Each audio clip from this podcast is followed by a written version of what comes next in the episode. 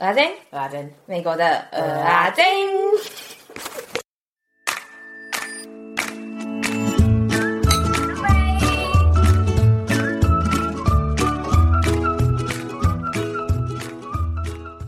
欢迎收听草木谈心，我是草，我是木，让我们一起来聊心。哎、欸，你们直接接收我们的节目会不会太过分？我们我们今天来这里撒野，那是撒尿的感觉，对，占据你们地盘。我换我们自己的开头，快点。Hello，小班三弟，我是大胖的阿珍。Hello，我是三弟，我是阿珍。这个开头不能输，我们要把这个唱词抢回来。你们不是应该说蚵仔煎、蚵仔煎、蚵仔煎、蚵仔煎？米国的蚵仔煎，但是因为我们有两个开头，是这样的意思。对，我们俩，我们比较。那你们蚵仔煎、蚵仔煎不可以点在我们前面哦。我要，还是有主场优势，真的，的是我们，这样我们就没有撒尿的感觉了。好，今天呢，就是邀请到草木谈心到我们的节目，算是我们第一集第一个大来宾。然后呢，为什么会邀请他们？其实是因为我们就发现说，我们的粉丝很多在海外的听众，呃，粉丝来跟我们讲话的时候，都会觉得说，好像大家跟我们都很有共鸣的原因，大家都在海外，然后有一定的压力，所以听到那个我们说在留美国留学是哭出来的这一集，大家都超级有共鸣，就是说，就是每个人都有辛苦的一面，所以呢，今天就邀请到草木谈心到我们的节目来聊聊，说，呃，不管是不是在海外，就是每一个人应该要去怎么样去面对自己的压力，还有调试自己的压力。然后今天可能会哭，所以大家先准备好面子之类的，跟我们一起哭。所以到时候开头跟后面的声音就会长得不一样，有没有？都是后面都是一把鼻涕一把眼泪。好，那我们现在先请草木介绍一下他们节目。Hello，大家好，我们是草木谈心，然后我是草，我是木，好想接着我们来聊心。你们两个是要开头几遍？我就不是已经，我们刚才已经习惯了接讲完之后就好想接下去。好了，我们我们是两个智商心理师，那我们也是一个 podcast 节目。那我们的节目里面主要就是在介绍跟心理智商或者是伴侣关系、爱情有关的主题。那如果大家有兴趣的话，也可以来收听哦。我们会用比较闲聊的方式来介绍这些跟心理学相关的知识。嗯，也也可以投稿恋爱信箱哦。对，我们现在有恋爱信箱，但是现在就是。爆炸中，也欢迎大家来投 哦。那先不要投稿，不好意思。单投了之后就是要稍等一下，有超多主题的，我觉得很有趣。Hello，他 安静什么意思？所以呢，今天就要聊我们会哭的主题。然后，呃，在这之前，你们有想要补充什么跟你们节目有关的事情吗？还是你们推荐一下你们？觉得如果没听过的人，应该要先去听哪一集？如果你们对于心理智商是比较陌生的，然后没有听过心理智商，或是不知道心理智商在做什么的人呢，可以先听第八集、第七集跟第十五集，就是我们会介绍心理智商是什么，跟伴侣智商是什么这样子。嗯，然后其他的部分就是一些呃主题式的，比如说跟亲密关系有关，然后跟家庭有关，或者是。跟压力调试等等各各式各样的主题，然后我们最近也结束了一个读书会，所以如果大家有兴趣想读读书的人，也可以参加我们的读书会，呃，去听我们读书会节目了。我们读书会已经结束了，这样子。补充一下，读书会的那个第三十一集是我们目前收听最高的一集，然后这一集在谈原生家庭怎么影响我们的金钱观，然后好像跟大家有蛮多的共鸣。嗯嗯。草也有谈过金钱，呃，不是原生家庭对他的影响很重的那个。是二十几，对，好像二十二十几吧，二十八还是二十几？原生家庭对情绪的影响，那我觉得我也很有共鸣。我们 那我们可以再合作一集聊别的，可以要哭的聊不会哭的，会哭的吗？可以可以，要哭还不哭？你没有吧？你讲到星辰有关，你讲到家你也哭好不好？你没有一个不会哭的，还是我们聊泡芙就不会哭，就不会哭？这有什么好聊一集的啦？神经病！泡芙的一百种吃法。然后看你哪一个吃到哭出来，啊、你看，他可能是芥末。好好拉回来，喜欢呃心理方面的节目的话呢，就可以去听草木谈心。我觉得是不同种的舒压，像我们的是比较开心，然后很吵的那种舒压，然后听他们就是很平静的舒压。我觉得是两种不同路线，可是都很适合你放松的时候听。而且我觉得有一些真的可以让我给我一些意见，让我有更多想法。嗯嗯嗯，没错没错。好，那我们先分享我们的故事哦。好恐怖哦！你先，马上说你先。哎、欸，我跟你们讲哦，阿珍，阿珍超贱的。他说：“哎、欸，我会哭，你先。”超贱的。我可以先问一下，你们在在美国多久了吗？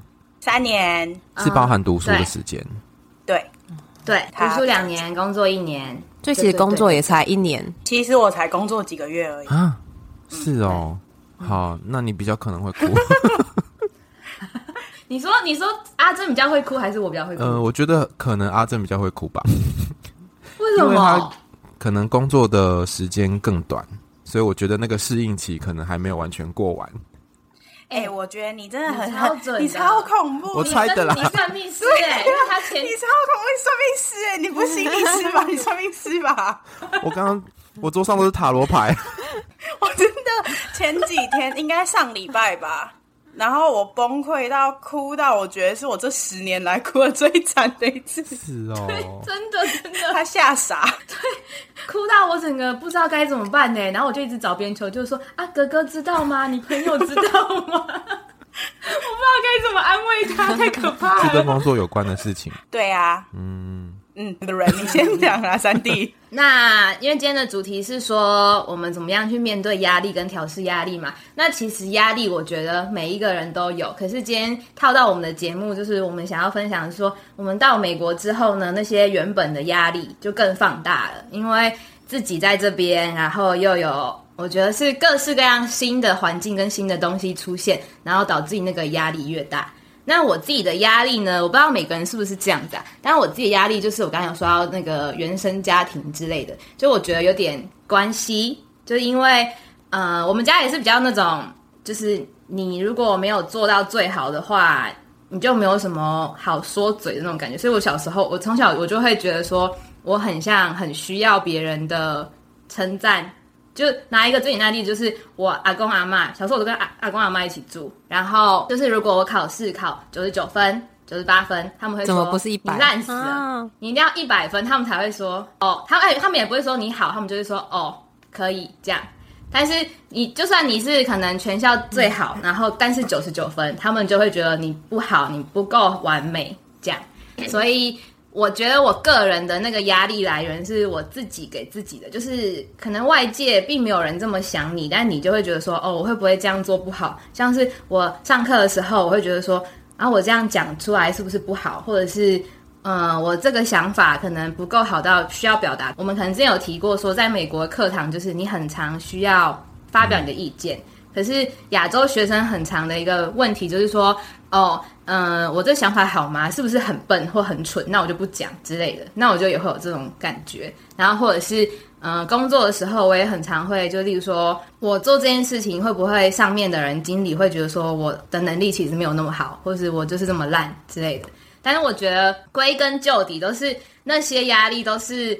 我自己给自己的，就是我假定别人会这么想我，而去给自己这些压力，但可能真的没有那些外在的声音，或者是说，就是社会上，像我们，我为什么说到美国之后更放大，就是因为就可能我们来美国念书、工作，然后像那时候工作的时候，找工作的时候，其实我觉得那是我人生二十五年来最黑暗的时候，我觉得。我整个每天就是都很崩溃，都在崩溃的边缘，然后我都是需要阿珍拉我一把。你干嘛？你要哭了吗？没有，就是我不知道，我不知道大家可不可以体会，就是可能台湾找工作，你是投两三个工作，或十个，或二十个，差不多了。嗯、可是我们在美国找工作，是我们一天可能投一百个工作。可是你每天早上起来看到就是一些拒绝的信，嗯、你可能投了好几千万个工作。我认真数过，我觉得我应该在那段期间至少投了两千多个工作吧，好多哦。然后我真正得到面试的机会差不多是六个吧。嗯嗯嗯。所以你每天早上起来，你就是一直看到被拒绝、嗯、被拒绝，然后你就会开始一直怀疑自己说，说就是我读完研究所了，可是我好像就是什么都不是，为什么完全没有人想要给你机会？嗯。你们是全全美国都要投吗？嗯，对对我们都没有选地方，因为我们就已经觉得，嗯，就是没有机会了，所以我们根本就没有选。应该说我们没有什么选择的权利啦。嗯嗯，我觉得那会跟就是在那边美国工作的外国人有关呢、欸，嗯、因为我之前是看那个 YouTube 有一个 YouTuber 叫 Kelly，、嗯、不知道你们知不知道？嗯，嗯，Kelly Yang 吗？对啊，对啊，我就是很喜欢他。他之前也有分享，就是类似的主题，然后所以我就知道说，其实因为在那边工作不是这么容易，就是你要看公司愿不愿意付签证或是相关的程序等等的。除了美国之外，有些在英国或者海外的找工作的时候都会遇到这样的状况，嗯、所以好像也不是。对，可是其其实我觉得我们理智上都知道，是因为嗯、呃，他们也有很多他们的困难。可是当这种事情发生的时候，像我就会直接先说一下我其中一个怀疑自己的地方，就是因为我从小就是一个很不相信自己的人，不管有人称赞我好了，我可能就会觉得可能也只是安慰。就算我真的有做一件就是蛮厉害的事情，像我现在就是我已经花了那么多努力，然后找到现在这个工作，还是会觉得说不定他们只是刚好没有人，然后我是唯一一个人，所以他们才找我这样。就是我总是会陷在这个循。循环中，但我都一直很告诉自己说，没有，你很棒。但是你知道，就是只是一种说服，其实没有真正说服我的心。这状态循环会让自己很挫折或很累，因为你会花很大的力气去告诉自己自己可以做到，那个力气就没有办法用在你真的想要去做的其他事情上面。没错，所以有时候我都很需要。像三弟之类的告诉我我可以，所以如果三弟告诉你的话，你会比较愿意相信吗？我觉得其实别人如果一直说、一直说、一直说的话，我可能就会慢慢觉得，嗯，有可能我真的没有这么不好。我知道我对自己没自信的原因，就是因为我小时候真的都是成绩比较烂的那群人。所以以前的老师不是就是都比较喜欢成绩好的那群人嘛？所以那从那时候之后，我就已经开始放弃呃努力这件事情，因为我觉得我努力也没有用，就是别人看不见。那为什么我要努力？嗯、其实我在十几岁的时候是这样想的。我感觉你是很多现在的小朋友的缩影诶。我觉得大家好像都是这样诶，啊、就是。因为可能我们的父母也是这样被对待，嗯、所以他们只能用这样的方式来对待孩子。对，所以像刚刚那个三弟说阿公阿妈那样说的时候，我就会想说啊，不然你去考啊，看你考几分。你真的很强。没有，就是嗯、呃，就是这也是长大之后会觉得说，当你在说一个人做的不好的时候，你可能需要先告诉我你自己哪边做的好。嗯、对，就是可能你们自己也不是很会念书，然后就在攻击。小孩说的好好哦，我想说怎么没想到啊，可恶！呛他们。我攻击力很强，阿公被你气到中风，对，还是算了好，算了好。他阿公常常被呛，应该不会中风啦。不会啦，哎呀，就是开玩笑问他说：“阿公，你以前都考几分？” 他说：“哦，六十分。”哦，那我比你好啊，就这样就好了。好聪明，小时候就好聪明啊！我觉得我小时候好像就是像那个。就是我会把自己处理的很好，然后我考得好或是考得不好，他们也不会特别说什么，就是说哦好啊，很棒，然后是好啊，下次再努力，就这样子，就不会很大力的去称赞或者很大力的去指责。那那我有个疑问呢，题外话，就是在从心理智商的角度啊，对小朋友或者是其他人，呃，大力的称赞是好的吗？我我自己觉得不需要大力的称赞，是要具体的称赞。例如刚刚你们讲的，就是你很棒，或是你怎么样？可是那个其实就是一个称赞。可是是不是可以更具体说？例如说，我觉得你在这段时间找工作很努力，你现在有了一个结果，我觉得你很棒。嗯，棒在哪里是要讲出来的。又或者说，我觉得你进步了，你从之前可能会做什么事情，到现在你进步到什么程度，这个是我看到你觉得很棒的地方。可是大家其实都会直接讲哦，你很棒啊，下次再加油。可是前面那个到底什么东西很棒，然后什么东西要再加油，是很少说出来的。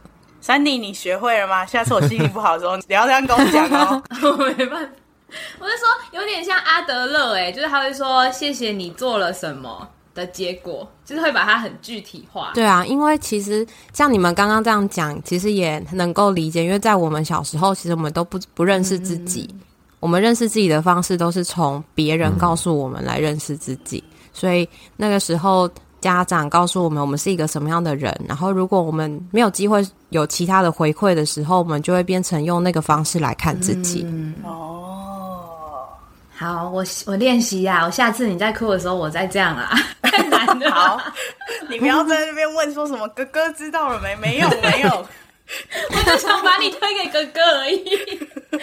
但是。阿珍自己也可以练习啊！你说跟自己说，说告诉我自己嘛？对，你自己也可以自己去看，说自己到底哪边你自己觉得做的不错的，把它写下来，去鼓励自己，是具体的，不是只有说哦，我很棒，我可以。哦，嗯，我觉得我需要写下来。如果没有在我没有心情那么不好的时候写下来的话，当我真的在最黑暗的时候，我想到的都只会是坏的，我不好的地方。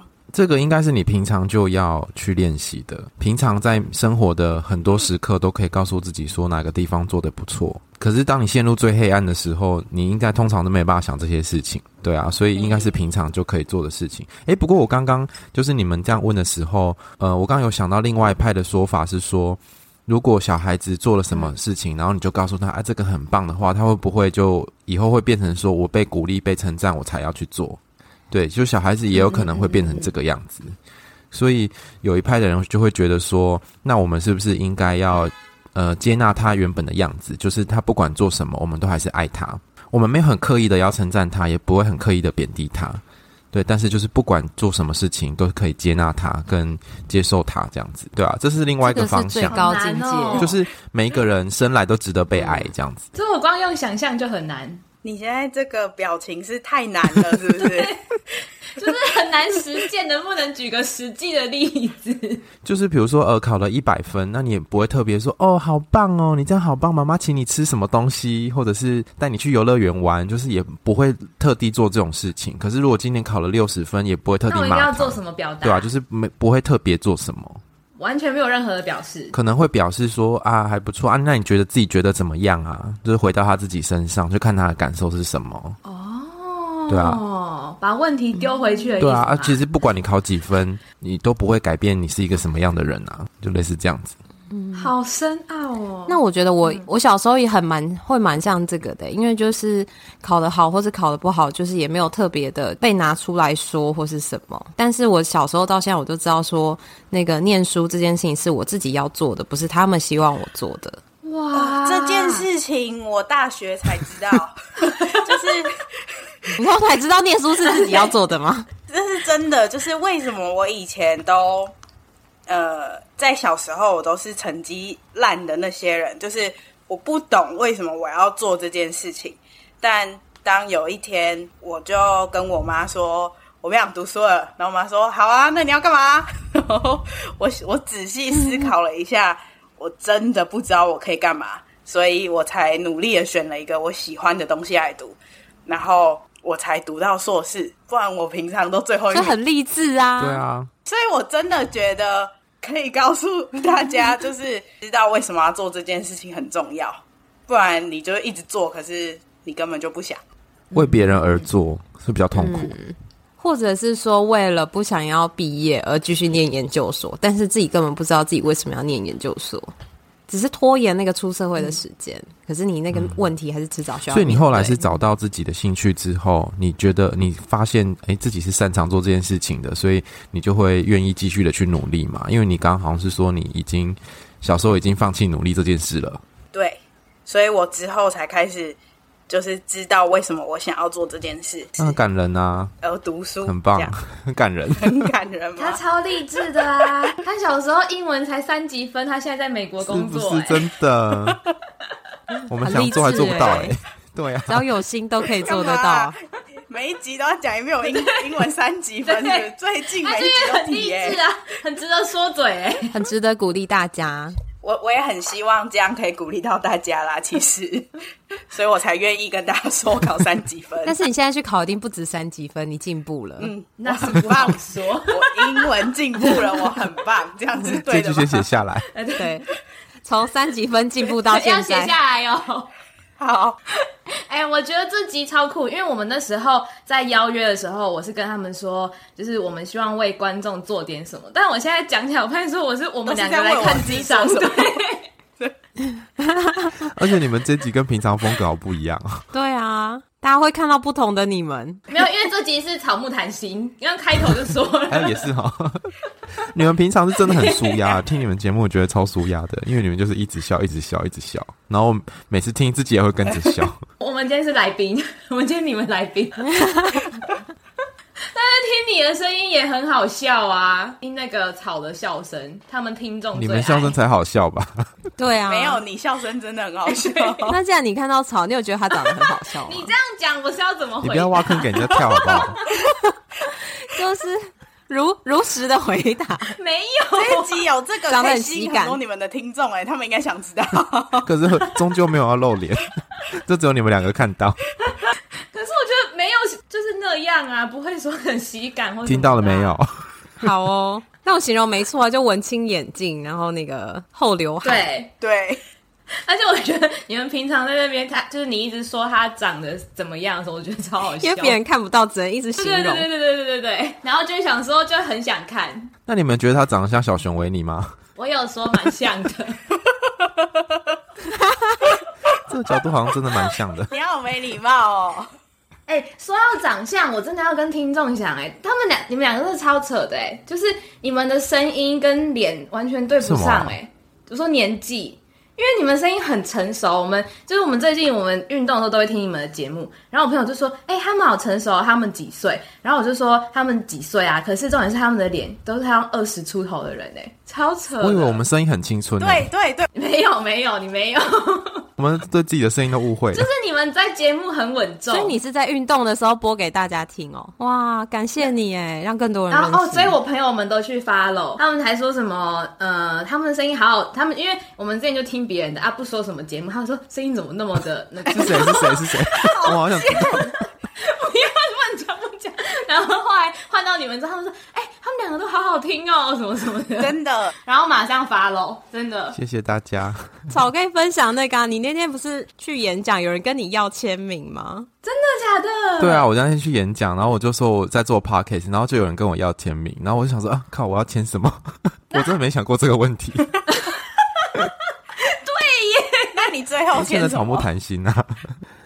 不是，所以他真的是听众，听众。然后，然后他就说啊，真的吗？你是本人吗？然后就很激动这样子。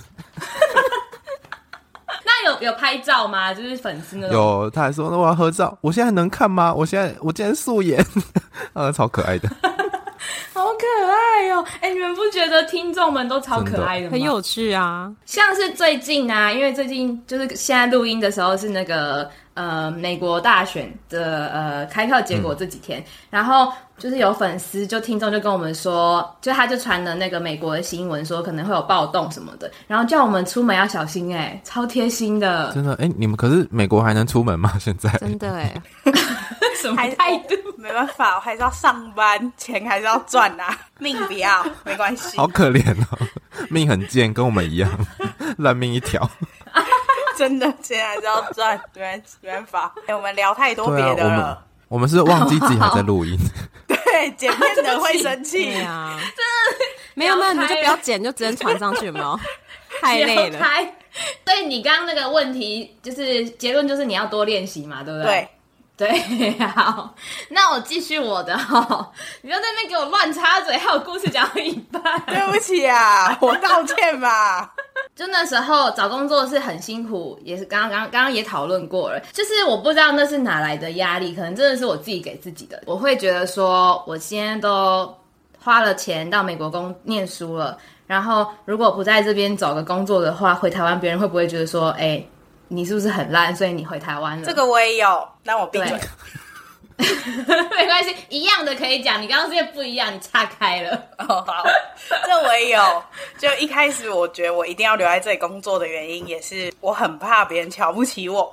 嗯嗯嗯，对，我不知道是不是真的有，但是其实那些东西都感觉是一个无形的声音，就是其实真的没有那些事情，但是我们把它加注在自己身上的那种感觉。我个人觉得我的压力都是我自己造成的。我的话，我就会觉得你们刚刚讲的那好像是大家对于到国外去念书的人的期待，或者是刻板印象，觉得说好像念书完之后留下来是一件很容易的事，或是留下来代表你很成功之类，会有一个这样的想象。嗯可是，如果你们没有说的时候，其实大家不知道说，原来这个找工作的历程这么的辛苦，不是因为你的能力不好，是因为签证，是因为有很多其他的考量。嗯，对。但是我想要问的就是说，如果是这种假设，假设真的没有这些外在的声音，都是自己想出来的那种的话。应该要怎么去告诉自己说，根本没有这些事情，都是你自己想出来的？你现在自己能够分辨吗？其实我觉得我很奇怪，就是你问我说我有没有压力，我会跟你说我没有压力。可是其实我觉得我无形中我是有很大的压力的，然后那都是我自己给自己的。所以它好像就比较是在一个很像潜意识的层面这样子，就是你平常可能没有那么明显的感觉到这些压力，或是这些声音攻击自己的声音，可是它其实是潜在的这样子。对。为什么会觉得呢？是因为其实我睡觉，我其实我睡眠没有很好。我其实睡觉的时候也会磨牙，这个很重要原因就是压力是一个很大的来源，都是很明显的证据。就是我觉得我我可能没有去把它怎么讲挑出来看，然后去解决它吗？有可能，我也不知道。那感觉好像是在这里耶，就是嗯、有时候可能就没有感觉到自己的那一些心情啊，或者是有那些感到压力的状态。你平常可能很忙或是怎么样，就比较疏于去关照自己。可是有时候其实就是可以常常的回来看自己的状态是怎么样。比如说，在很多生活的细节都是可以想一下，哎，我现在的感受是什么？我现在的想法是什么？我是不是在攻击自己了？这样子。嗯，你说，当我有那些想法的时候，我就要告诉自己说，那些都是你自己给自己的。对啊，就其实别人并没有这样想。哦，我觉得，或者是你可以询问你身边的人，因为有的时候。你可能觉得他们会怎么看你，但是说不定他们根本不这么觉得。可是你没有机会听到他们的想法。嗯，而且我觉得有时候那样子的感觉会让我分不清楚，我到底是因为别人想要我留下来，我留下来，还是因为我自己真的想留下来？你是说要证明给别人看你可以吗？对。那你现在分清楚了吗？我觉得我现在分清楚啦。那你怎么做到的？我真的有觉得，如果我找不到工作，我回台湾我也没差。就我一开始是真的不行，我觉得我这样不行，我这样很丢脸。说不定也是一种骗自己啊，就是说啊，算了啊，找不到没差啦，就安慰自己，这样才不会太丢脸。其实我现在还是有点搞不清楚，怎么办？哎、欸，现在说了这么久，还是搞不清楚哎、欸。我原本以为我搞清楚了哎、欸，哇，还不到一分钟哎、欸。但或许你们都可以思考看看，就是当初想要到美国的那个动机是什么？嗯，对。然后到你们现在想要留下来，你在这边吸引你留下来的原因是什么？那你自己喜不喜欢这个原因？嗯、而不是去想说，呃，我留下来别人会怎么看我，或是呃，别人会不会觉得我很懒？而是回到自己身上。我现在在这边过的生活是什么样的类型？那跟台湾其实差很多。那我喜欢哪一种生活，或是我喜欢哪一种生活模式，或是我喜欢这份工作吗？我喜欢这边的天气吗？这边的文化吗？等等的。嗯、那个主持从别人变成我，嗯，怎么办？我感觉我快哭了，怎么办？不是，我就是我觉得那个木的声音好有那种。疗愈的感觉哦，会让你安定，然后放松，然后想哭。就我也不知道为什么，我呛人的时候也会吗？对，就是太凶了，所以会哭，哭的，吓到哭出来。对，非常非常可以教大家怎么呛人这样。还是你开然后大家说怎么跟平常不一样？没有，但其实平常就是，这是他平常真实的样子。对啊，攻击力很强，都藏起来了。这样，像你刚刚说，别人说就是你们回台湾工作会不会很烂，或是怎么样，就可以跟他们说，那不然你去读读看嘛。又要教人家怎么呛，也对，又要教人怎么。可是这是真的啊，因为他们没有在你的位置上，不知道你的辛苦，嗯、不知道你们经历了什么，所以他们可以很容易的用他们自己以为的方式去评论你们。嗯可是如果当时他来做这件事的时候，他不一定做得到。他在讲这句话的时候，他没有想到说，如果是我，能不能做到这件事？嗯，好强哦。可是如果他做的比他真的做的比你好怎么办？那就很棒啊！就就你问阿公说，阿公你以前考几分？他说阿公以前一百分。哦，阿公很棒。那阿公怎么做到的？怎么做到一百分的？你怎么做到的？基因的爹啊，每当跨等级，我下面都没走啊，丢啊！阿公就说你的是玻璃金啊，然后就被骂丢啊。那时候叫阿公教，说阿公你来读，你现在跟我一起读，你就知道这个拿不到一百分。好好厉害哟、哦！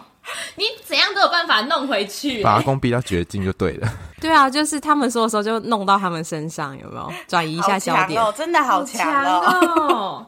真的耶，我也要学。还是我们录一集学怎么呛人？还是我们一集我们就互呛，然后然后木当评审，好像可以耶。你们平常已经很会互呛，看谁比较会呛吗？对，然后就说这时候你应该要怎样怎样怎样怎样，在指导。白痴，好像很好玩哎。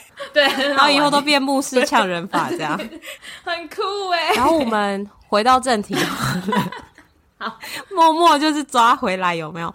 就是呃，你们刚刚讲到的那一些，我们原本有设定一个问题要问你们，就是说，你们上面讲的那些东西，是你们在美国才有这样子的感觉，还是其实是在台湾就有这样的感觉？只是到国外之后，那些感觉其实加深了。我觉得我的是在台湾本来就有的。你快哭了吗？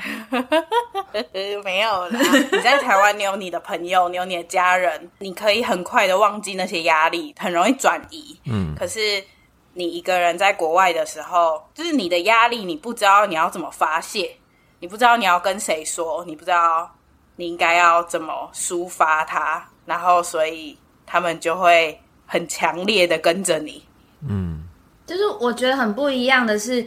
虽然在这边可能我有阿珍，我有其他的朋友，可是我觉得那种家的感觉跟那种安全的感觉还是不一样。嗯，就是很长，我可能在工作上我不开心了，然后我都会回到家，我就会想说，我为什么要这么累？我还是回去回台湾算了。这样，但不是因为说这里没有什么其他的朋友或什么，就是那个根的感觉还是不一样，归属感。对对对对对，所以我也是，我也是。我觉得我在台湾就有，可是我觉得来这边是那个那个感觉会更强烈。就像我说我的睡睡觉的问题，我觉得我也是到了美国之后越更严重的。嗯嗯，所以其实好像就是在国外的时候，因为变成需要很多时间独处，或者是很多时间需要靠自己，所以很多你本来的状态都会浮现，嗯、逃避不掉、嗯。我觉得我也可以体会这种感觉，因为我我其实是中部人，然后我现在在南部工作。我光是到南部，我就有这种感觉，就觉得我是。哎、欸，我们为什么要笑？我们对人家尊重一点的。对啊，为什么要这样子？他自己先笑的、啊。没有说南部，南部很亲切啊。不是，你会觉得没有根啊？因为我的朋友、家人都在南，都在中部，oh. 然后木也在中部，oh. 好可怜哦。谢谢。可是我之前也是到台北念书的时候，有这样的感觉，嗯、就是离开家啊，你没有觉得很开心哦？没人管你？没有，因为我是研究所才到台北念书，哦、然后就是重新去，就是自己一个开始生活，然后那时候。还重新学用怎么怎么用洗衣机，因为以前不会洗。你好幸福哦！天哪，太爽了吧！太爽了吧！我那时候真的很好笑，是打电要洗衣服的时候打电话回家问说，是要先放衣服，还是要先放什么东西？然后家人在那边刚好聚会，他们整个大笑一片，好爽哦！所以就是变成离开家之后，很多东西你都要自己学，然后也是像你们刚刚讲的那种感觉，就是。到台北人生地不熟，然后又没有朋友，然后那个感觉就会觉得很孤单，然后都觉得我为什么就是会在这边那种没有归属感的感觉。嗯、可是，在美国应该是会更强烈的冲击。嗯，因为在台北没有办法随时回家，高铁一下就回家了。而且你们应该不敢回家。没错。对、啊，现在是你想飞还飞不回来，回家会觉得别人会怎么想我？遇到困难就逃回来。我身上有病是不是？不是啦，就是我想说。就是可能跟能力那方面有关，对啊，对对对，抗压性不够，逃回来的。我还以为是现在我回家，人家觉得我有病，不敢靠近。这可能也有，没有，你是那个是疯的病。你说踢笑吗？跟肺炎没关系，对，踢笑的问题。好赞哦，我。那我们有回应到你吗？有，可是好难哦。哎、欸，还是你们统整一下给我的意见啊，给我有这相同困扰的人的意见。你钱付不够多，不行同整。哦，对不起，对不起。好，我我想一下，我觉得其实不管是谁都一样，就是我们需要回到自己身上去重新认识自己，嗯、觉得。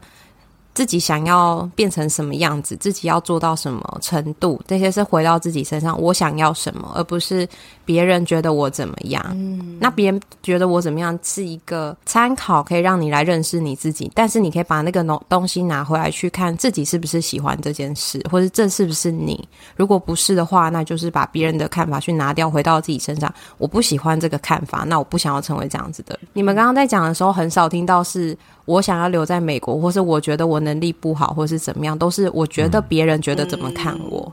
我以后心情不好的时候，都要把这集拿出来听一遍，我可能又会心情好起来了。哦、那那我们写那种呃什么语录，然后做成桌布送给你好了，然后上面放草木谈心的 logo，会不会太贴心？叫草写，叫草写，他是文青假的。OK，没问题，寄到美国给你，那两个月后才收得到。还是你们要做周边商品啊？你们做一下嘛？你说做那个如何呛人，然后或者什么？唯一会买的人两个在美国。就呛要呛人的时候，我就先翻。没有啊，我叫我朋友帮我抢购。不用抢购，不用抢购，数量很够的。不用抢购啦，没有这么多人要。你刚刚想问什么？我刚刚想问的是，那你们有做到吗？就是呃，你好逼人哦，靠！这样不是不是，就我意思是说。就是感觉这件事情很难呢，那在你们身上实践有？我觉得对我来说，好像一直都是在练习的过程当中。因为你刚刚说，哎、欸，那个可能是从小从小家人给你的一些声音或是想法，然后你可能把它吸进去了，变成后来你攻击自己的语句这样子。对，就是长大之后还可能还是会无意识的批评自己啊，或者是指责自己做的不好或者做的不够。可是。嗯、呃，现在比较长大就知道哦，那些声音可能是来自于别人，然后可能是从小就种在你心里面的。可是有没有机会把它挖掉？可是那个挖不是说，哎，我今天挖掉之后，明天就不会再出现了，而是它可能明天会再出现。可是你还是要不断的重复的练习，告诉自己说，嗯，其实不是那个样子。对，那可能是我小时候的一个阴影，这样子。我觉得那会很像是像刚刚草说，他可能不会。完全的消失，可是我觉得，如果当你去觉察到的时候，你可以开始去分辨，就这个东西以前可能出现的时候，你就收下来。可是当它下次出现的时候，你可以去筛选，你要不要收下来？对啊，你可以可以反抗那个那个感觉，就是公司啊，我才不是这样。现在是在做笔记吗？对啊，我很认真的 做笔记，我要练习啊。我觉得最好的四个字就是干你屁事，真的。我那时候也送给那个治疗室的便利贴，贴在那个门口，是不是？你你最喜欢哪一句？你自己许愿，让他来帮你写。可以，我要关你屁事，我要关你屁事，没错。然后每天都放在桌布上，然后别人讲的时候说，心里想说关你屁事，之后都超凶的，就是人家说我就想关屁事。可是那句话不一定要说出来啊，啊你可以放在心中。而且，对你放在心中的时候，你就会有一个分别，是他讲的这件事，想要来介入关于我自己的事，可是到底跟你有什么关？嗯、对你管那么多，那是我的生活，又不是你的生活。那我另外一个呢，就是我真的很害怕去一个新的环境。踏出第一步，真的是从小就是这样，就是小学毕业要去国中嘛，然后就是完全没有一个朋友。上学第一天，我都会跟我妈说，我不想去上学，我可以不要上学了吗？好恐怖哦之类的。我其实到现在还是这样。来美国之后，就是会有很多那种活动，我都会报名逼自己参加。但我很常走到门口之后，就想说，天哪，好恐怖！算了，我今天还是不去，下次再去好了。不然就是，我以为你走到门口像你了，还没有，我有憋住。不然就是我会先在外面观察很久，等到人差不多都到了的时候，我才进去，因为那样我就不需要成为第一个开启话题的人，我可能就需要只需要在旁边附和大家。你知道为什么会这样吗？我不知道啊，我觉得很恐怖啊。呃，还有一个就是我，我很我心里有很多问题想要问那个人，可是我都会觉得。这也是我就觉得什么，别人会不会觉得我很奇怪？为什么要问我这个问题之类的？或是我做了这件事情，他们会不会就不喜欢我？就是你互动前会有很多的预设，那你有发现过，就是当你真的互动之后，他们的回应有没有跟你想的不一样？近几年慢慢发现，其实人家根本就不会管我问什么问题，只要不要太不礼貌。对对，但是我控制不了我的心，就是我还是会想，现在就是会尝试告诉我自己说，呃，没关系，反正他们也不认识我，我也不一定下次会再遇到他。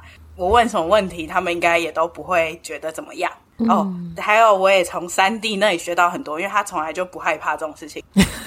就是我就会说，可是问他什么会很奇怪吧？他说不会啊，哪会呢？我就会去问了。嗯嗯，就跟我们邀请你们一样，就是他也会说啊，我觉得很害怕、欸。哎，就是他对于新的人或新的环境，他都会比较害怕。然后他就会说靠你喽，什么之类的。欸、我们要去邀请的时候也会啊，我们也会想说别人会不会不想理我们之类的。但是后来想一想，还是觉得就反正去邀啊，不行就算了，至少有事有机会。你这个害怕心里是有 OS 的吗？交朋友好累哦，我为什么又要重新交一次朋友？我不能一直在我的舒适圈里面就好了吗？可以啊，那你干嘛一直逼自己去报名的活动？对啊，我也想问。可是不行啊，可是像如果你从国小到国中，你没办法啊，你不能控制啊，我不能说我不去上学了吧？嗯、对啊，然后我现在逼自己，是因为我觉得那样对我的人生是好的，所以我才会逼逼自己。其实这个问题有慢慢在解决，还是无法解决，最根本就是。我就真的害怕，可是这个害怕很正常啊，嗯、就是每个人要面对新的人事物的时候，有些人会兴奋，有些人会害怕。然后好像其实你知道你自己是一个需要比较长时间才能够熟悉的人，可是你好像想要逼自己赶快去熟悉，或者是赶快减少那个害怕。嗯，因为我觉得那个过程。我是很不开心的，就是在那个害怕过程，就是会导致我很不想要交新的朋友。可是，在我年纪渐长之后，我觉得交新的朋友是很重要的事情，嗯、所以我才会一直。你去做那些活动，是自己一个人去吗？还是你会跟一个、两个比较好的朋友？就是如果有人要跟我去，我当然是很开心啊，我就可以很放松。所以我在美国读书的这几年，可以交到很多朋友，也是因为我一直依附着三弟啊。就是因为有三弟的话，我可以完全放松很多。哎，因为他就会代表去讲话嘛，然后我就在旁边加个两三句，然后就交到很多朋友，哦、就从他那里吸来的。啊，我不是工具人呢，是这样。但是多东西我还是必须要自己面对。你的这些活动啊，然后你没有因为这样后面的一些，就是可能你认识到新的朋友，或者是这些活动，然后的开心，让你会去想说，好，那下一次我就不这么害怕了，因为结果是好的，这样吗？没想过这个问题，我真的没想到这个问题。不好意思啊，可是三弟刚刚说的也也没错啊，就是当你每次很害怕的时候，或许后面可以重新去把你的那个害怕换一个视野，就是我很害怕，可是我做到了，而且好像结果没有跟我想的一样那么可怕。嗯、去告诉自己说，哎、欸，这个害怕其实是正常，也是 OK 的。可是你其实是可以做得到，让你自己去面对这个害怕，然后有一些进展。嗯嗯嗯，对，就好像会很害怕，或者是很像。避免去接触这些让你很不舒服的感觉，可是这个感觉会不会当你看到他说，你知道自己有这个感觉，可是你可以度过，然后后面也会越来越好之后，这个感觉就有可能会下降。就是听你说了之后，他们好像真的有比小时候更不明显。嗯。所以你刚刚讲的这个，从以前怎么样到现在怎么样，这个就是你的进步啊！我好棒哦，我有进步。对啊，我好棒哦，但是可能因为，对啊，但是可能因为现在你都是在那个现在的状态里面，可是你没有看到说，其实你一步一步在往前，就是你没有机会去看到自己其实已经比之前进步了。你只会觉得说我好像还是一样，都是跟以前一样很害怕，可是害怕程度有减少，嗯，或者是害怕的程度有缩短，嗯。我觉得我跟你们聊完天之后，我觉得我自信心渐长。恭喜你！哎、欸，那要付钱吧？请抖内给我们，没有啦，开玩笑的。对，我刚刚想到说，你是不是在交新朋友的时候是蛮需要安全感跟熟悉感的？对啊，可是交新朋友怎么有那些东西？他就是新的、啊，就是扒着你。对啊。因为我只要扒着你的话，oh. 我什么都很放心啊。嗯，而且你应该是那种比较不敢在新朋友面前展露太多自己的人，是吗？对对，就是你一开始，我觉得你在团体里面可能比较是属于一开始是观察型的角色，嗯，就是你会先看别人怎么做、怎么说，然后那个团体的氛围怎么样，你对这些应该是蛮敏感的。然后到你觉得诶安全熟悉的时候，你才能够比较放松，可以自在一点，展露自己真实的样子。对。而且我必须说，在我还没认识三弟之前，我从来没有有那么多朋友的时候。三弟是你的贵人。我们认真比赛过这个东西，我们就说来呀、啊，我们来比赛，我们用手指头可以数出几个朋友。然 后他大概就这样吧，五个。有尊重一点哦，大家觉得我是他朋友哎，然后只有我心里觉得不是，怎么办？没有，说不定他们自己觉得就是其中五个之一啊。啊 然后他们就会来问你说：“我是那五个之一吗？”啊，你每个都说是就好了。哎、欸，然后我就突然发现我朋友很多，我自信心又增长。对呀、啊，大家都来跟你说：“哎、欸，你真的很棒，我是你朋友啦。”这样啊。可是我觉得你习惯的交友形态可能就不是很广广泛，就是大家都。很很熟，然后跟很多人很熟的这种，你是不是是比较喜欢深交一点的？就是数量没有那么多，可是是跟你比较熟，而且是可能比较深入认识你的，你也比较认识对方这种。对，那你的交友模式可能跟三 D 真的差蛮多的，但是也没有哪一个比较好，哪一个不好啊。当然，你也可以选择像你现在这样一直跨出舒适圈，你也会慢慢习惯。可是这样子就会变成你在这个过程当中是很耗能的。嗯。就是你可能社交完回来，你会觉得哦，超爆干累这样子。嗯，真的，我就是这样。我觉得为什么我会现在一直希望我努力拓展我的朋友，也是因为呃，我在这里如果太孤单的话，我自己也是会无法疏解一下一些其他的压力，我会爆炸。嗯，所以是没有办法面对自己那个独处的时候。对，嗯，所以你是一个很需要朋友的人呢？没有，我自己就好了。还不承认，就赛耶！还不承认，为什么要问号了一下啊？对呀、啊，全部人都傻眼，静默三秒。我超级啊，我其实很需要。但是我觉得可能更适合你的方式是深交的朋友，比较稳定存在，然后是深交，你可以找得到他，然后你跟他很熟悉的这种朋友。嗯嗯嗯。可是这种人，他们现在都不在我身边，好可怜哦，哦，好难过。而且这种人可遇不可求，真的。还是回台湾算了。啊，回来了，回来了。你养我吗？我就可以。没办法，你薪水应该养得起我回台湾。哈，你说你自己在台湾啊，我在这边继续努力哦。对啊、你要不要脸啊？那要顺便养我们两个吗？我还想说是我们一起耶，对呀、啊。你想太多了，你还是要在这里继续受到折磨，也太过分了吧？人可以分成内向跟外向的人，嗯、像是我们公司就也会做这种呃测验估吗？就是对对对，测验就是会说你是哪一类型的人。但是我觉得我是那种外面的人可能会觉得我这样，但其实我个人也是那种。我觉得交朋友很累的那种，其实那是内向的人的一个特质。嗯，他不是真的这么的喜欢去外面，然后跟大家这么多的互动。对，所以我觉得我只是告诉自己说要这样，但不代表说我生来就是这样。我觉得那也是我自己的一个学习。但不管是哪一种，我觉得。你只要知道你自己是怎样就好了。嗯，通常这个社会会觉得说外向的人是比较吃香的，嗯，因为你认识很多朋友，你有很多资源什么的。然后，可是内向的人就会逼自己要变得外向，这时候就会变得很辛苦。对，我觉得就是拉回到这个在国外生活这件事情，如果你像我们一样都很需要朋友的话，那当然这件事情你出去拓展朋友圈就很重要。可是。